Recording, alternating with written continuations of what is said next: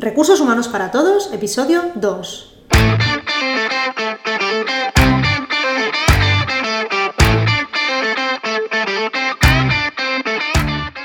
Bienvenido a Recursos Humanos para Todos, tu podcast semanal sobre recursos humanos. Podcast que podrás encontrar en iVoox, Spotify y iTunes y en nuestra página web sdhumancapital.com, donde también encontrarás más contenido en nuestro blog e información sobre nuestros servicios. Este podcast está pensado para profesionales de recursos humanos, gerentes o jefes de equipo y podrás encontrar técnicas, consejos, ideas, conceptos y noticias sobre la gestión de personas, eso sí, con un enfoque práctico y aplicable.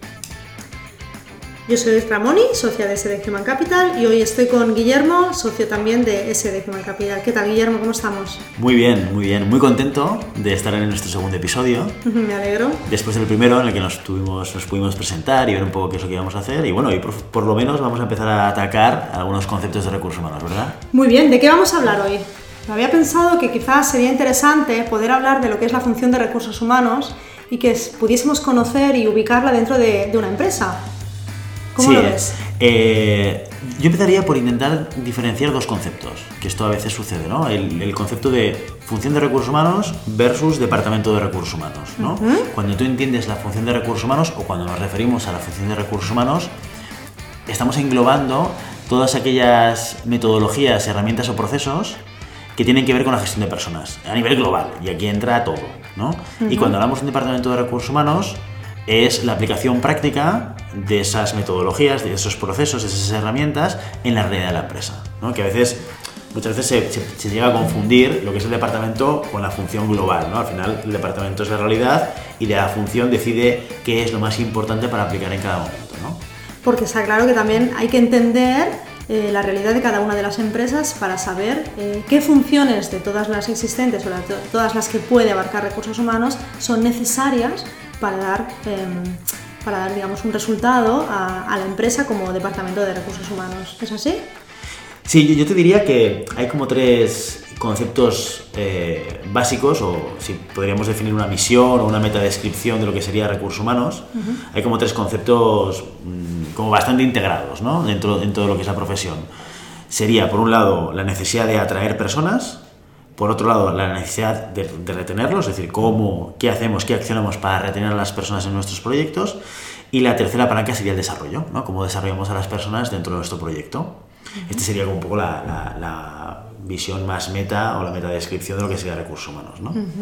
Una foto global, ¿no? ¿Podrías darnos así? Eso es, eso es. Eh, normalmente se da como, por lo menos en el sector, muy habitual, el diferenciar las funciones en dos tipos de funciones, las más hard de las más soft. ¿no? Eh, que, no sé si en tu experiencia también pasa lo mismo, ¿eh? O sea, por lo menos la mía, eh, siempre, siempre, siempre. de recursos humanos, ¿tú, ¿tú, qué llevas? ¿La parte hard o la parte soft? ¿no? y, y, ahí un poco la gente se va ubicando, ¿no? Como profesional de recursos humanos. La parte hard, yo creo que ahí están más, eh, en términos generales, los procesos que son más higiénicos, y cuando digo higiénicos me refiero a procesos que son absolutamente necesarios y que tienen que funcionar eh, prácticamente como un reloj suizo, es decir, tienen que funcionar bien. Cuando funcionan bien nadie lo aprecia, pero cuando fallan eh, hay una crisis, hay una crisis, ¿no? O sea, todo el mundo se da cuenta. Sí. Ahí estaría pues todo lo que es la nómina, la administración de personal, todo lo que serían las relaciones laborales, ¿sí? ¿Qué más eh, incluiríamos ahí? Podríamos incluir toda la parte de organización, todo, lo que es las descripciones de puestos de trabajo, las valoraciones, toda la parte de compensación de beneficios, la política salarial, ¿no? Y, de alguna manera, mira, eh, antes de empezar a grabar, que teníamos a Santi aquí y estábamos charlando con él sobre, sobre el tema de hoy que íbamos a tratar, Santi nos decía, ostras, claro, es que si te das cuenta, en la parte hard, al final hay una serie de elementos que siempre vas a tener que darle una respuesta o tienes que dedicarte a ello eh, cuando empiezas una, una actividad eh, económica, cuando empiezas una empresa y tienes personas a cargo, ¿no? son cosas que, pues eso, aparte de ser hard y ser higiénicos, es que no puedes eh, no asegurarte de que, digamos, tu relación laboral legal con la gente es correcta, estás solucionando la, relación con los empleados o que la parte de administración esté bien hecha, los contratos, las nóminas en tiempo y forma, etcétera, ¿no? Que hay que una parte como diciendo, oye, esto Esto es básico ¿eh? cuando empiezas una empresa. Como decía Santi, sí, eso sí o sí tiene que estar en una empresa, pero también es cierto que puede estar eh, de forma interna, de forma externa, ¿vale? Porque hay empresas que lo que deciden es que esta parte o gran parte de eso está externalizado. Y hay una colaboración con una empresa, con una gestoría, que es el que le da respuesta a todas estas dudas, a todas estas eh, problemáticas más relacionadas con la parte hard de recursos humanos que seguramente esto no es lo que eh, puede llegar a diferenciar a la empresa a la hora de atraer, retener y desarrollar, como decíamos al principio, eh, pero que evidentemente forma parte de la base que la tienes que tener completamente controlada y, bien resuelta, ya sea a través de una gestoría, a través de eh, tu departamento financiero si, si lo lleva la función de finanzas o a través de la persona de recursos humanos que tengas en ese momento. ¿no? Y luego está la parte más soft, ¿no? Efectivamente, sí, sí, es la que, la que muchas veces eh, se tiende a cuestionar más porque es la parte que está más centrada en la persona. ¿no? Como hablábamos en el episodio anterior, pues al final eh, la gestión de personas no es una ciencia exacta, eh, es una ciencia social, pues basada en muchas disciplinas y en, y en, y en, estudios, estudios empíricos, pero no deja de ser ciencia social. Y eso de alguna manera hace que pues, sea más cuestionado a nivel de resultados, a nivel de metodología. Pero la parte soft, ahí lo que vamos a encontrar sobre todo es todo lo que tiene que ver con selección de personal, que esto es pura atracción, ¿no? Pura atracción de gente, pero no solamente la atracción, sino también la evaluación de la persona. Aquí hay dos dinámicas en la selección. Uno es cómo yo soy capaz de hacer que alguien que no está en mi proyecto se interese por mi proyecto, que esto es súper importante, ¿vale? Y muy amplio además, Guillermo, porque no solo es eh, trabajar el, anuncio o, la selección en sí, el proceso, sino que hay que trabajar algo más, como puede ser, por ejemplo, el employer branding. Totalmente, totalmente, que cada vez es más, más relevante, ¿no? Eh, es más relevante y, cada vez más complejo, ¿no? Yo creo que, mira, podríamos dedicar un podcast exclusivo a hablar de employer branding, ¿no? Pero yo creo que como una, como una píldora eh, que a mí me hace reflexionar sobre el employer branding es que si hace 10 o 15 años muchas empresas apoyaban su employer branding a través de imagen de marca de consumidor. Tú veías, por ejemplo, una, una, empresa muy reconocida como producto, ¿no? como puede ser Nestlé o Danone. ¿no? Son empresas que tienen productos, son muy potentes en el punto de venta y que tienen un reconocimiento de productor, distribuidor, etcétera, que es muy fuerte. ¿eh? Y, y, hace 10 o 15 años había una relación directa entre cuán bueno percibo que es el producto y cuán bueno creo que puede ser trabajar para esta empresa. ¿vale? Luego nos hemos dado cuenta en la realidad de que a veces esto no es así. O sea, que a veces eh, tenemos empresas en el mercado que son muy potentes, con una inversión en marketing o con un producto muy bueno, ¿eh? o sea, no, no, tiene por qué ser solamente una cuestión de imagen, sino que puede haber realmente detrás un producto muy bueno, con una calidad muy buena, etcétera, y que luego en la realidad empresarial, cuando formas parte del equipo, el clima laboral, eh, el desarrollo de políticas o, la, propia gestión de personas no está al nivel de la imagen de marca que se da al consumidor. ¿no? Y yo creo que nos damos cuenta ahora, eh, para acabar, porque esto quería ser una pildorilla, ¿eh?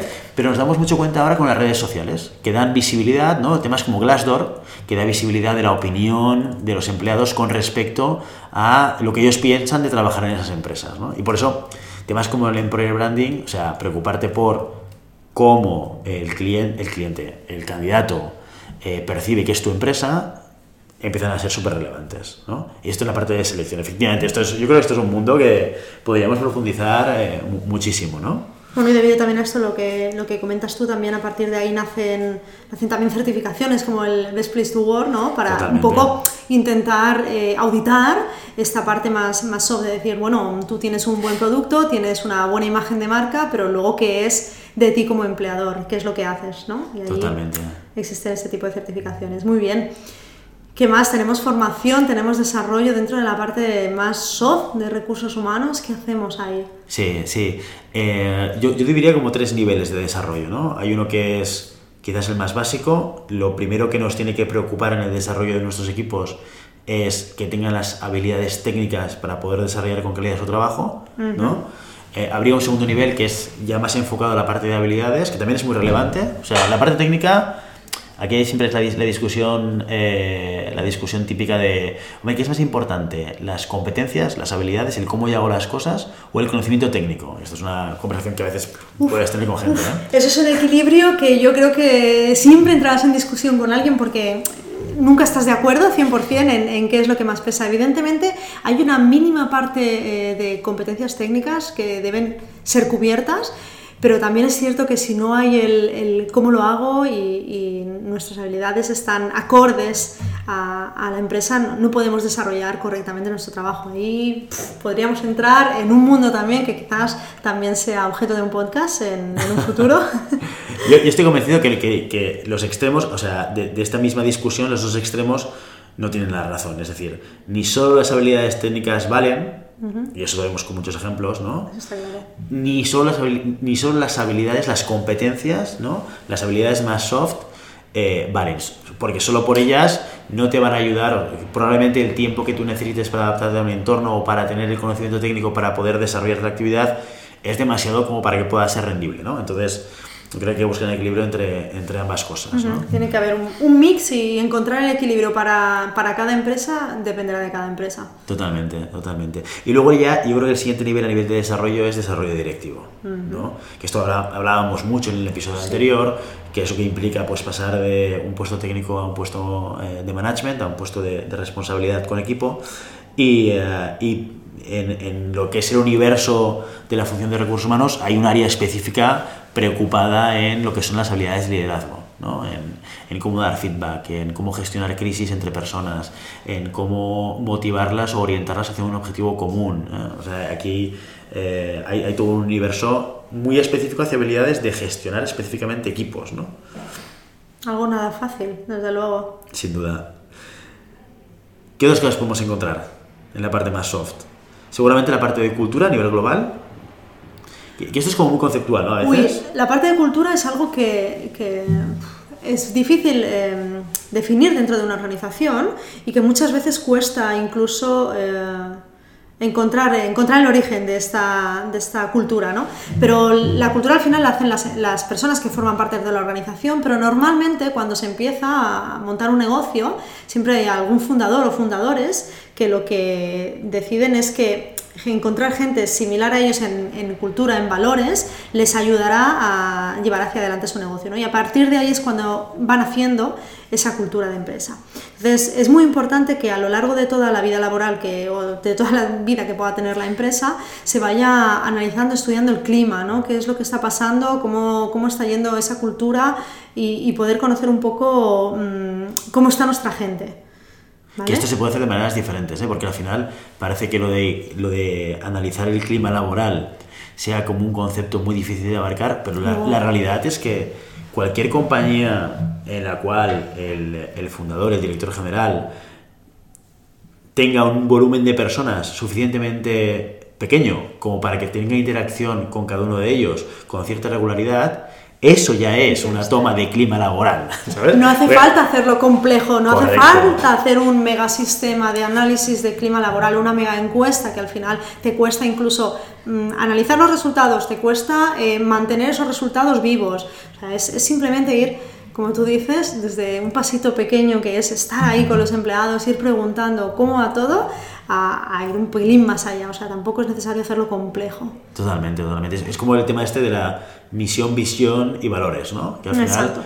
todo proyecto iniciado desde cero, la misión, visión y valores son la misión, visión del fundador. O sea, es que es, es, es matemático. O sea, Bien, la persona okay. que genera el proyecto a nivel personal transmite la misión y visión que él tiene del, del, uh -huh. eh, del negocio y sus propios valores son los valores de la compañía. ¿No? y, a, y, a, partir de ahí establece pues, los modelos de, de, liderazgo que considera en función de esa visión o esa misión, misión, valores que tiene esa o esas personas, los fundadores de la empresa. Correcto. Otra cosa es lo que pasa en muchas compañías que van creciendo mucho, mucho, mucho, que llega un momento en que, claro, los fundadores o ya no están, uh -huh. ¿no? Y, y se ha pasado una profesionalización de la empresa, en el cual hay una persona que no es un fundador que la está dirigiendo, o que ya unos tamaños tan vastos que al final sí que es verdad que ya no es, ya no son los valores del fundador los que necesariamente se están manteniendo en la compañía, sino es un mix de los valores de la gente que trabaja en la compañía, porque al final una empresa en sí mismo es un ente abstracto, no tiene, no tiene entidad, no, no, no,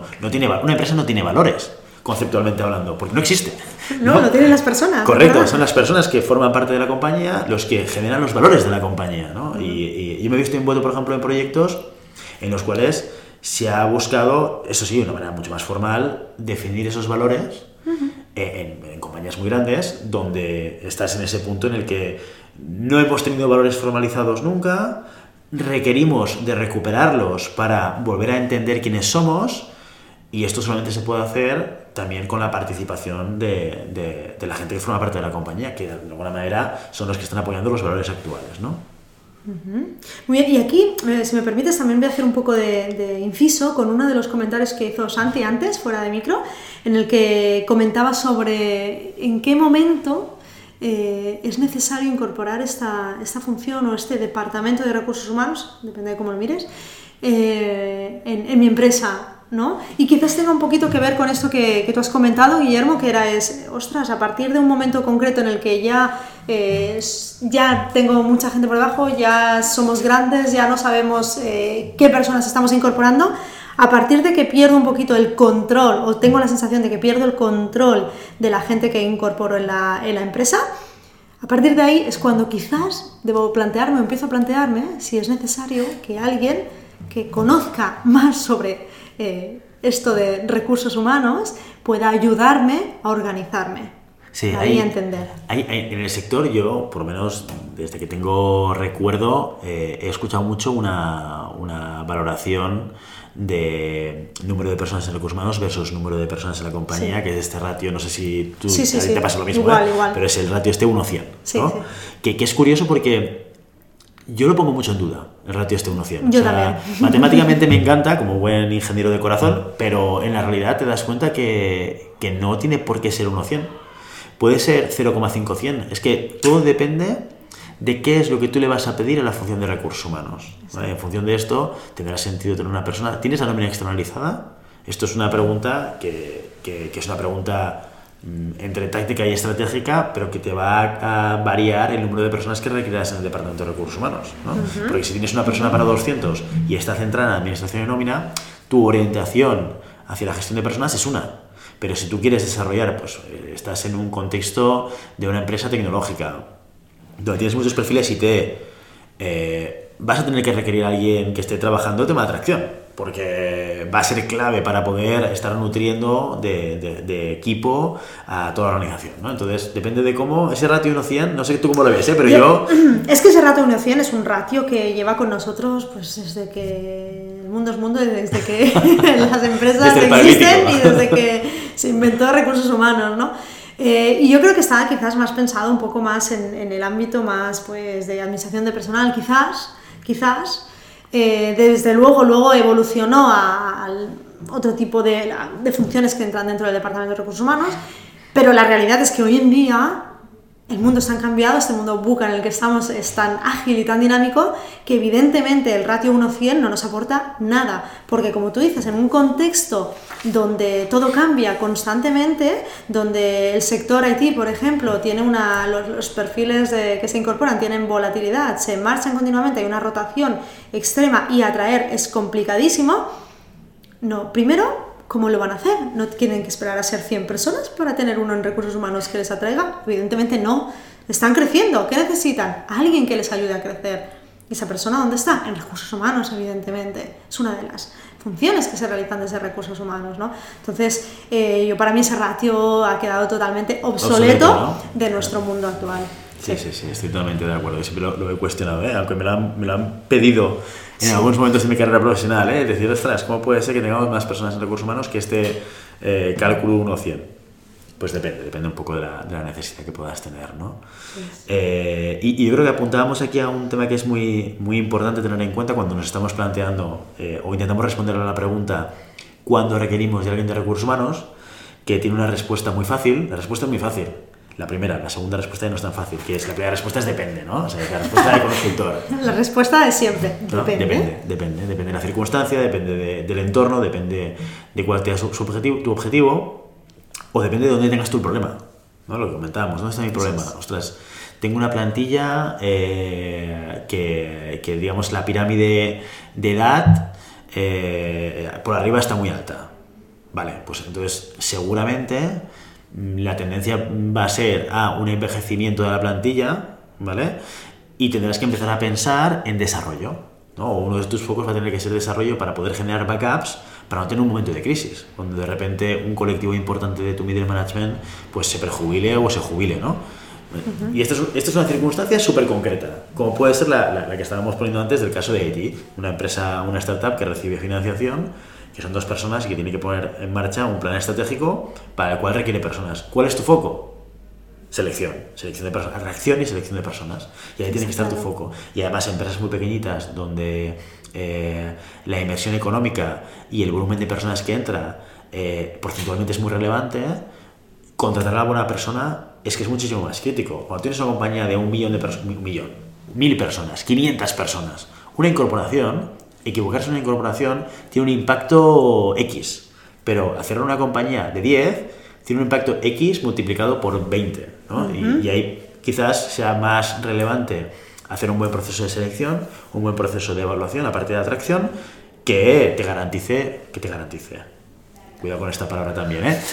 No hay nada, no hay nada seguro, pero sí que por cierto se pueden establecer eh, un mínimo de, de, de seguridad ¿no? para, para, esta empresa. Como tú dices, acertar en esa persona es clave o es crítico. Correcto, correcto. Equivocarte en una persona puede hacer que no cumplas tu objetivo ¿no? de, de, del ejercicio o puede hacer que lo sobrepases. ¿no? Entonces, la persona que se incorpore, esto hay que mirárselo con, con, con, mucho cariño ¿eh? cuando incorporas a una persona nueva. Está claro, está claro. Y también, bueno, cuando decimos esto, pues que depende, pues si estamos hablando de personas eh, que resulta que tu plantilla, una empresa que resulta que tu plantilla, pues está en un momento donde, oye, las eh, paternidades y maternidades están, van a ser algo eh, en el que todo el mundo con la misma edad va a llegar ¿vale? Y a lo mejor es un 50 o un 60% de tu plantilla, oye, pues a lo mejor tienes que plantearte políticas de conciliación, ¿no? O sea, que es que cada momento y cada empresa y cada realidad es diferente, por lo cual es importantísimo saber cuál es esta realidad para poder empezar por algo, para poder priorizar. Evidentemente no hay nada, no puedes decir, pues mira, empecemos por organización, eh, descripciones de puestos, luego vamos a hacer valoraciones, hacemos política retributiva. Bueno, espera, espera, que a lo mejor lo que a mí me duele no es esto y a mí me duele, eh, como te digo, pues el pie izquierdo. Pues vamos a mirar tu pie izquierdo. Totalmente. Vamos a conocerte y vamos a ver qué es lo que hace falta y así es cuando realmente se valora esa función de recursos humanos, se valora y se dice, bueno, pues me, me está aportando porque se preocupa porque el negocio funcione. Es que al final tiene que ser un poco el enfoque, ¿no? Desde recursos humanos lo que hacemos es ayudar a que eh, los objetivos estratégicos de la compañía eh, lleguen a buen puerto o, o, o, que se cumplan con esos objetivos, ¿no? Y, y se puede hacer de, desde muchas maneras, ¿no? Yo creo que como resumen un poco, podríamos decir que los tres caballos de batalla, ¿eh? los tres jinetes del apocalipsis sí. de, de, los recursos humanos serían... Mientras no acaben con ¿no? el mundo, no pasa correcto, nada. Correcto, ¿no? Pero serían el, el, el, caballo de la atracción, el caballo de la retención, el caballo del desarrollo, que ahí, ahí sí. gira todo el mundo de la gestión de personas y que a partir de ahí hay muchas metodologías, técnicas, procesos que nos van a ayudar a, a conseguir mejorar o ayudar o a solucionar problemas que podemos tener como organización. ¿no? Perfecto, Guillermo, totalmente de acuerdo. Aquí tenemos los tres pilares de recursos humanos. Y hasta aquí nuestro segundo episodio de Recursos Humanos para Todos. Gracias, Guillermo. Si el contenido de este podcast te gusta, no te olvides de suscribirte, darnos 5 estrellas en iTunes y me gusta en iVoox y Spotify. Igualmente recuerda que puedes encontrar más contenidos, noticias y recursos en nuestra web corporativa sdhumancapital.com. Muchas gracias por todo, por tu tiempo, por tu atención, por tu interés en estos temas sobre gestión de personas. Nos escuchamos en el próximo episodio. Hasta entonces. ¡Feliz semana!